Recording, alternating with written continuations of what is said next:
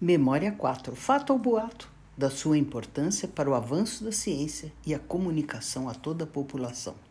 Fabricação de dados equivale à moderna fake news e as consequências podem ser devastadoras. Um bom exemplo é o da publicação por Andrew Wakefield e colaboradores no Lancet em 1998 essa publicação sugeria haver uma predisposição aumentada ao desenvolvimento de autismo e outros distúrbios do desenvolvimento infantil, causada pela vacinação com a tríplice MMR, sarampo, cachumba e rubéola.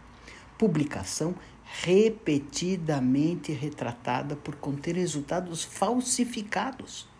No entanto, mesmo após o médico perder o registro médico e as inúmeras campanhas repetidas ao longo de mais de 20 anos, conduzidas na busca de corrigir essas informações, a desinformação ainda prevalece. Pior, ainda hoje é causa importante da recusa em vacinar crianças, levando inclusive aos surtos recentes de sarampo no Brasil e em outros países do mundo inteiro.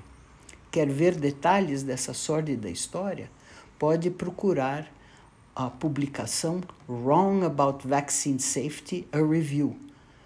Uh, Andrew Wakefield's Callous Disregard. Um, se não o mais potente indutor desse tipo de comportamento é a busca de financiamento.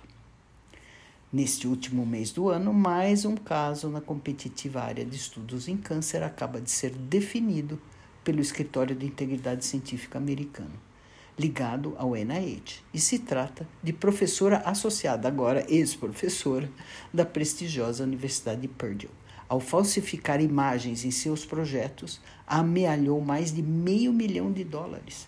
Descobertas as suas falcatruas, além de perder o emprego, concordou com uma pena de 10 anos, sem poder pedir financiamento do NIH, uma pena considerada bem severa. Há outros, vários notórios habitantes dessa triste estatística. Os pesquisadores, entre aspas, aqui, com o maior número de retratações, são todos falsificadores em série. Para mais detalhes, podem consultar o leaderboard do Retraction Watch.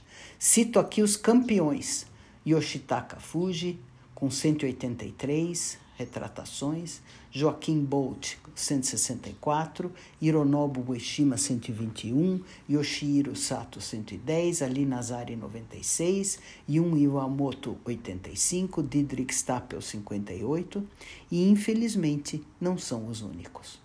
À medida que essa prática, unanimemente condenada, se torna mais visível, se torna também mais fácil de detectar, usando instrumentos de inteligência artificial, algoritmos de comparação de imagens, softwares que fazem varredura de análise estatísticas e assim por diante.